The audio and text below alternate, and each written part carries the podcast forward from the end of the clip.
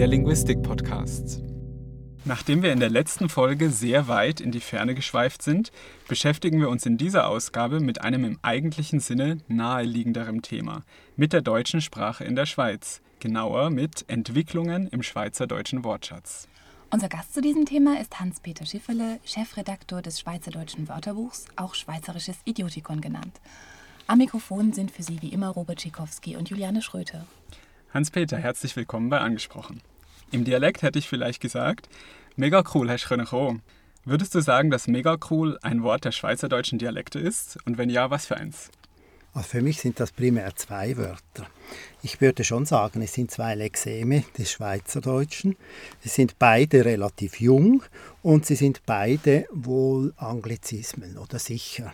Mega, also das ist irgendwie 1980 mal gekommen und es ist äh, sicher eine Bildung im Englischen vermutlich aus dem Computerjargon und ist mit diesem Computerjargon zu uns gekommen und ist heute eine ganz beliebte, ein Steigerungsadverb. Verstärkungsadverbien, die sind ja beliebt. Die sind oft aus einem sehr emphatischen Wortschatz übernommen. Dazu eignen sich eben Entlehnungen aus fremden Sprachen oder kräftige Ausdrücke aus der eigenen Sprache. Ist mega damit irgendwie typisch für aktuelle Entwicklungen des schweizerdeutschen Wortschatzes insgesamt? Ich glaube schon. Ein vergleichbares Wort wie mega ist zum Beispiel easy, das etwas jünger ist als mega und aus derselben Sphäre kommt. Und lustigerweise habe ich gerade kürzlich gelernt, dass auch easy im Schweizerdeutschen jetzt ganz normal als Verstärkungspartikel verwendet wird. Also die Prüfung, eine Prüfung ist easy schwierig gewesen und das heißt nicht irgendwie leicht schwierig, sondern sehr schwierig. Mhm. Also es ist wie sehr, sehr ist ist ja auch ein Verstärkungspartikel, das ursprünglich ja so viel heißt wie blutig oder, oder verletzt. Und alle diese Verstärkungspartikel haben offenbar dieses Phänomen, dass es äh, bildlich zugehen mhm. muss dass Neologismen aus dem Englischen kommen, nach wie vor aus dem Englischen. Das gehört zum heutigen Schweizerdeutschen, wie wahrscheinlich zu allen europäischen und vielen anderen Sprachen. Und sie kommen aus dem Englischen, aus der Sprache der Jugend und betreffen häufig den emphatischen Bereich. Ich glaube, das sind drei typische Phänomene. Wenn jetzt so viele neue Wörter wie mega, cool, easy, äh, snöbe etc. etc. aus dem Englischen kommen, könnte man ja auf die Idee kommen, dass man einfach mal auf den Ausländeranteil in der Schweiz schaut. Zum Beispiel sagt das Statistische Bundesamt für Ende 2012, dass wir einen Ausländeranteil von etwas über 23 Prozent hatten, also sehr viel im europäischen Vergleich. Das muss doch dann auch einen Effekt auf die Sprache haben. Stimmt das? Ich glaube schon. Also ich kann das nicht beweisen, aber ich glaube, dass das einen Effekt hat hat auf die Entwicklungen, aber vielleicht nicht diesen naheliegend, den man zuerst betrachten würde. Es gibt viele Ausländer und die bringen alle Neues rein. Wichtig ist, dass dieser hohe Ausländeranteil und diese Migrationsgesellschaft auch die alte einheimische Bevölkerung an vielen Orten der deutschen Schweiz wirklich in die Minderheit versetzt hat. Das betrifft natürlich dann auch die Schule und andere Phänomene, wo man miteinander spricht, wo eben das Phänomen des Dialekts der überkommen ist, von, von den Eltern und Großeltern eben nicht mehr selbstverständlich da ist und über die Schule und über diese neuen Kommunikationsgemeinschaften äh, mit hohem Migrationsanteil, dass da erstmals ein Boden da ist, der sehr offen ist für neue Einflüsse, für neue Entwicklungen. Und ich denke, in erster Linie sind das nicht Entwicklungen, die mit den Herkunftssprachen äh, dieser Migranten zu tun haben, sondern mit der neuen Lernersprache, mit dem Deutschen. Und das eben das Phänomen, dass die Hochsprache seit Alters eigentlich unsere große Gebersprache ist für die Dialekte, dass das eben sehr viel zentraler noch wird in der Gegenwart durch diese Migration, dass eben das Phänomen der Übernahme aus der Hochsprache noch sehr viel dominanter ist. Jetzt hatten wir eingangs über Beispiele gesprochen, wo das Englische als Gebersprache auftritt. Wie lange ist das denn schon der Fall, dass das Englische als Gebersprache fungiert? Und gibt es auch andere Sprachen, die, äh, sagen wir, im 19. Jahrhundert schon Wörter für das Schweizerdeutsch in Anführungszeichen geliefert haben? Ja, das ist eine sehr interessante Frage. Das Englische als Gebersprache, die Wörter liefert für das Schweizerdeutsche, das ist etwa seit Ende des 19. Jahrhunderts sehr häufig. Es begann eigentlich mit der Sportsprache und Touristensprache Mitte, Ende 19. Jahrhundert. Also sehr viele Sportausdrücke sind dann Englisch geworden. Und interessanterweise lässt sich auch mit unserem Wörterbuch immer wieder beweisen, dass der Weg der Entlehnung aus dem Englischen nicht einfach direkt aus dem Englischen oder über die Hochsprache, was auch möglich ist, kommt, sondern früher in dieser Anfangsphase häufig über das Französische. Also man kann zum Beispiel nachweisen, dass ein Schweizer Ausdruck wie Schutte für Fußball spielen, im Berndeutschen heißt es immer noch näher am Englischen Schutte, Zürichdeutsch Schutte und dieses Schutte ist über das Französische ins Schweizerdeutsche gelangt. Vor dem Englischen gab es selbstverständlich in der deutschen Schweiz auch ganz viele modesprachliche Übernahmen. Die sind vorher etwa 200 Jahre lang, Ende 17., das ganze 18. Jahrhundert und bis Mitte 19. Jahrhunderts war es Französisch als eigentliche Modesprache. Sehr viele gute schweizerdeutsche Mundartausdrücke sind französisch und waren Fremdwörter im 18. Jahrhundert, die sich dann sehr schnell eingebürgert haben. Alles, was neu erfunden wurde, ist Französisch. Die technischen Errungenschaften, die ganze Eisenbahnsprache und so weiter. Zum Beispiel? Also ich denke jetzt zum Beispiel an Kaffee und da kann man in der deutschen Schweiz immer noch schön schauen, wo ist das Wort aus dem Französischen entlehnt. Da gibt es lautliche Marker. Dort, wo man sagt, das Kaffee mit G anlaut, das Kaffee, ist es über das Französische gekommen. Da, wo man mit Afrikate sagt, Kaffee, ist es aus der Hochsprache gekommen. Und mhm. da hm. gibt es oft eine Zweiteilung der Schweiz bei vielen Wörtern. Zum Beispiel das ganz banale Wort der Onkel heißt auf Schweizerdeutsch, in, in meinem Dialekt sage ich Onkel. Und äh, ich kenne viele, auch in Zürich oder in Bern, die sagen der Onkel. Das ist die französische Aussprache und Onkel kommt aus der Standardsprache. Jetzt gibt es einfach hochinteressante, auch soziolinguistisch interessante Phänomene, dass eben vornehmere Leute früher von den alten Bezeichnungen für Onkel und Tante, Öhi oder Vetter und so weiter abgekommen sind. Und dort, wo das erst spät passiert ist, wie bei, vielleicht bei uns. Wir sagten, meine Eltern sagten noch Bassi für die Tante und so weiter. Wo das erst um 1950 ersetzt wurde, da hat man selbstverständlich nicht mehr Französisch mhm. artikuliert, sondern aus der Hochsprache übernommen. Jetzt hatten wir Englisch und Französisch. Wie sieht es denn zum Beispiel mit Italienisch aus? Das würde mich noch interessieren. Das Italienisch war vor dem Französisch tatsächlich bei uns die Gebersprache, eine Modesprache war seit der Renaissance, vor allem dann auch mit der schweizerischen Emigration die Schweizer waren ja bekannt als Söldner im Spätmittelalter und in der frühen Neuzeit und das hat im 16., und 17. Jahrhundert weitergedauert. Interessanterweise ist die Emigration äh, wirklich auch ein Lieferant von neuen Wörtern. Wenn man weggeht und kehrt wieder zurück, da kommen ganz viele neue Wörter. Und in Schweizerdeutschen wimmelt es von schönen alten Dialektwörtern aus dem Italienischen. Also ein klassisches ist das Fazzenetli, also das Nastuch. Man kann den Weg sogar nachzeichnen, wie es in Schweizerdeutsch gekommen ist, anhand der Mundartlautungen. Im Bündnerland heißt es Fazzolettli, also noch relativ nahe am italienischen Ausgangswort und dann mit verschiedenen Veränderungen zum heutigen oder zum vor 100 Jahren gesprochenen Fazzenetli. Und ja, heute ist das auch weg.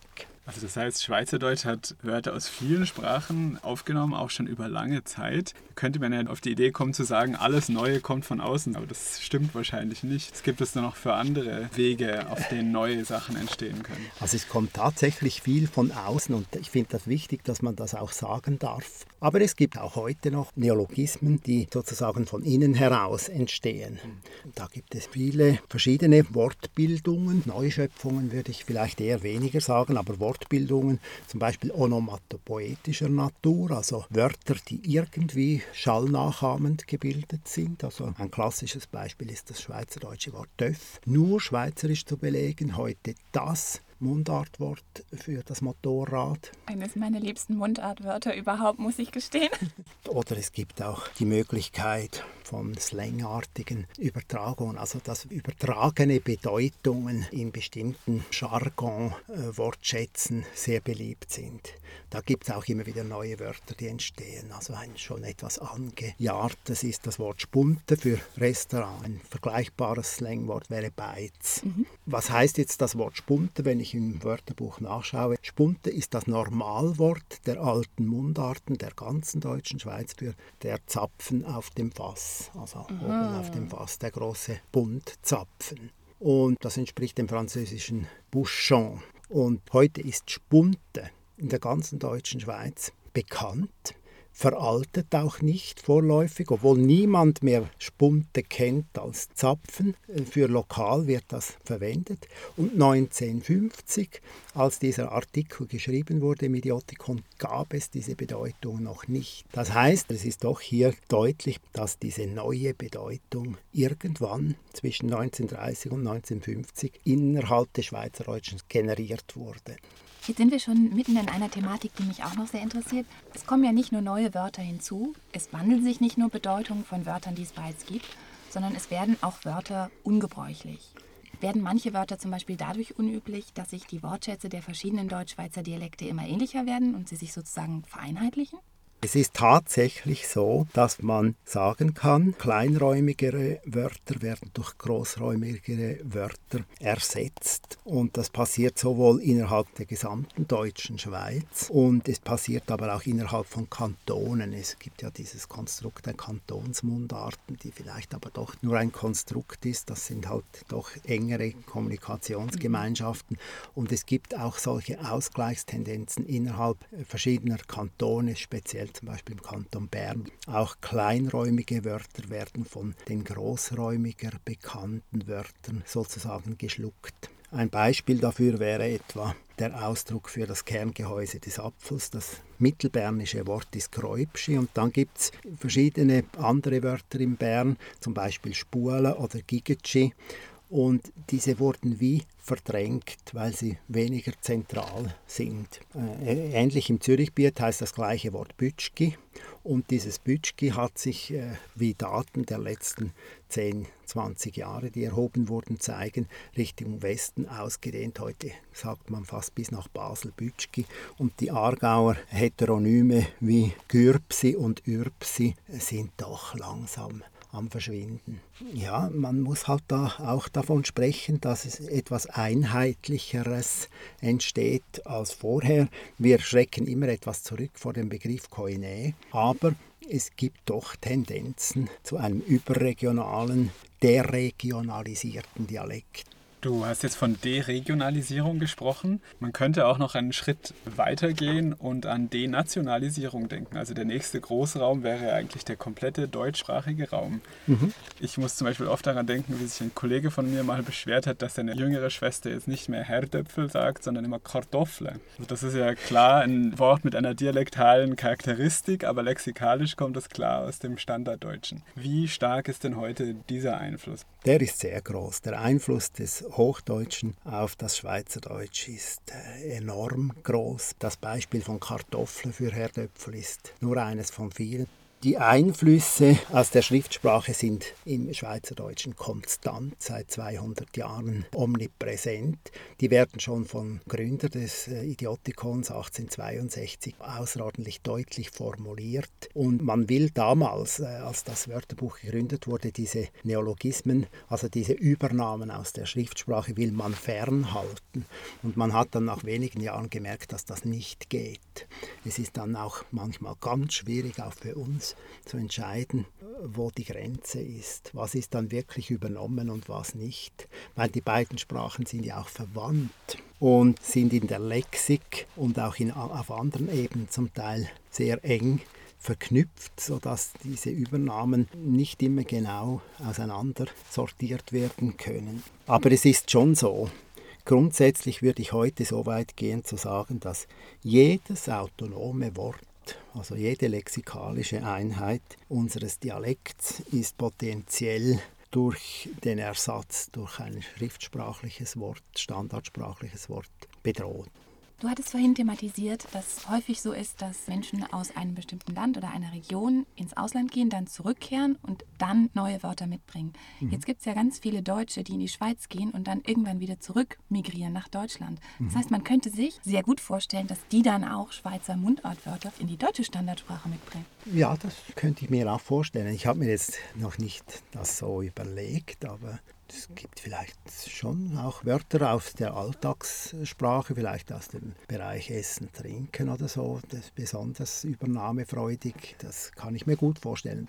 Aber noch eine ganz andere Frage. Wenn sich der Wortschatz des Schweizerdeutschen nach und nach verändert, wie wir es jetzt in einigen Beispielen nachgezeichnet haben, was bedeutet das für die sprachliche Seite der deutsch-schweizer Identität? Passt sie sich an? Geht sie verloren? Verändert sie sich? Ich glaube, die Anpassungsfähigkeit dieser Identität ist sehr groß. Ich äh, glaube, dass nicht mit Verlust argumentiert werden kann. Die Leute spüren zwar, dass man sich anpasst, dass Sprachwandel passiert, dass man neue Formen übernimmt, das ist im Bewusstsein durchaus vorhanden, aber viele dieser Wandelerscheinungen sind auch nicht wirklich über längere Zeit sichtbar und entschwinden sofort wieder dem Bewusstsein der Leute, weil wir ja primär mit gesprochener Sprache uns auseinandersetzen, sind eben diese Veränderungen nicht lange nachprüfbar. Das heißt, die jungen Leute vergessen die alten Formen oder alten Wörter sehr schnell, kennen sie gar nicht mehr. Da ist ihnen der Wandel gar nicht mehr bewusst. Und trotzdem empfindet man das, was man aus der Hochsprache übernommen hat, dann halt in diesem mundartlichen Kleid eben auch wieder als mundartlich. Also die Identität ist nach wie vor gewahrt, die sprachliche Identität wird als mundartlich wahrgenommen, auch wenn sie sich völlig verwandelt hat. Hans-Peter, du arbeitest beim Schweizerischen Idiotikon, das heißt bei einem Wörterbuch, das die Wörter der deutschen Sprache in der Schweiz verzeichnet und ihre Bedeutung, ihren Gebrauch und auch ihre Geschichte erklärt. Der erste Band erschien 1881, der letzte Band zum Buchstaben Z wird derzeit erstellt. Seit 1881 hat sich ja nun aber offensichtlich eine ganze Menge in der deutschen Sprache in der Schweiz verändert. Wisst ihr schon, wie ihr damit umgeht, wenn der letzte Band erschienen ist? Ja, wir, wir sehen jetzt langsam dieser Zeit entgegen. Es sind noch zehn Jahre und wir haben ungefähr eine Million Nachtragszettel. Das heißt, mindestens eine Million Nachträge, die wir irgendwie in dieses dann fertig publizierte Material aufnehmen sollten. Mega gehört auch dazu? Mega gehört sicher auch dazu. Und viele andere Wörter, die geblieben sind oder auch Eintagsfliegen. Und das sieht man dann ja erst nach einer gewissen Zeit. Und das ist auch bei der Langzeitlexikographie einer der spannendsten Phänomene, dass man die Wörter, die jetzt seit 50 oder sogar 100 Jahren warten, die jetzt schon gewisse Bedeutungen warten darauf, beschrieben zu werden. Und wir haben vor, diese Nachträge nachher wenigstens in die Online-Sammlung einzuarbeiten. Inwieweit wir noch einmal von vorne beginnen können und neu redigieren können, das ist eine andere Frage. Es bestehen aber Pläne für das Einarbeiten. Ja, der Sprachwandel geht immer weiter. Es wird immer Arbeit für die Lexikografen geben. Unser Interview ist allerdings an dieser Stelle zu Ende und wir bedanken uns herzlich für das Gespräch.